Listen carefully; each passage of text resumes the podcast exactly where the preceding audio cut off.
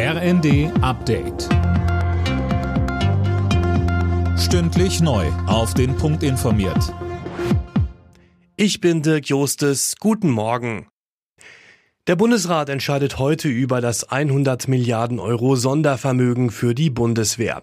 Außerdem will Bremen eine Initiative zur Übergewinnsteuer einbringen. Damit sollen Unternehmen, die deutlich von Krisen profitieren, stärker zur Kasse gebeten werden. Also etwa Mineralölkonzerne. Bremens Bürgermeister Bovenschulte im ersten. Die Preise steigen auf breiter Front und es gibt Menschen in unserer Gesellschaft, die wissen nicht mehr, wie sie ihr täglich Brot bezahlen sollen. Und in so einer Situation sagt der Staat, wir nehmen Milliarden für Entlastungspakete in die Hand, die von den allgemeinen Steuerzahlern zu bezahlen sind. Dann hat man die Frage, wer soll das denn am Ende bezahlen? Nur der allgemeine Steuerzahler oder die, die sich eine goldene Nase verdienen? Der Tankstelleninteressenverband wirft der Mineralölwirtschaft vor, den Tankrabatt durch Preiserhöhungen schon längst zu Geld gemacht zu haben. Und es werde weiter erhöht, sagte ein Verbandssprecher der Stuttgarter Zeitung.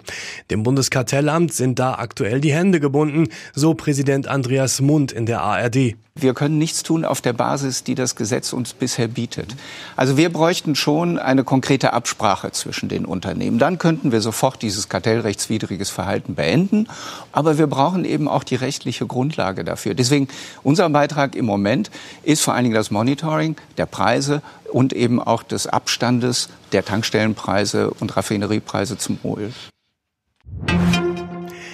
Der Amokfahrer von Berlin wird in einer Psychiatrie untergebracht. Das Amtsgericht Tiergarten gab einem entsprechenden Antrag der Staatsanwaltschaft statt.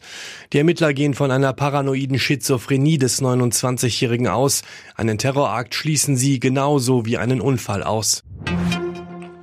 Das Robert-Koch-Institut rechnet damit, dass schon im Sommer die Corona-Zahlen wieder hochgehen. Demnach breiten sich die neuen Untervarianten von Omikron aus und werden für einen Anstieg der Infektionen sorgen, so die Prognose des RKI.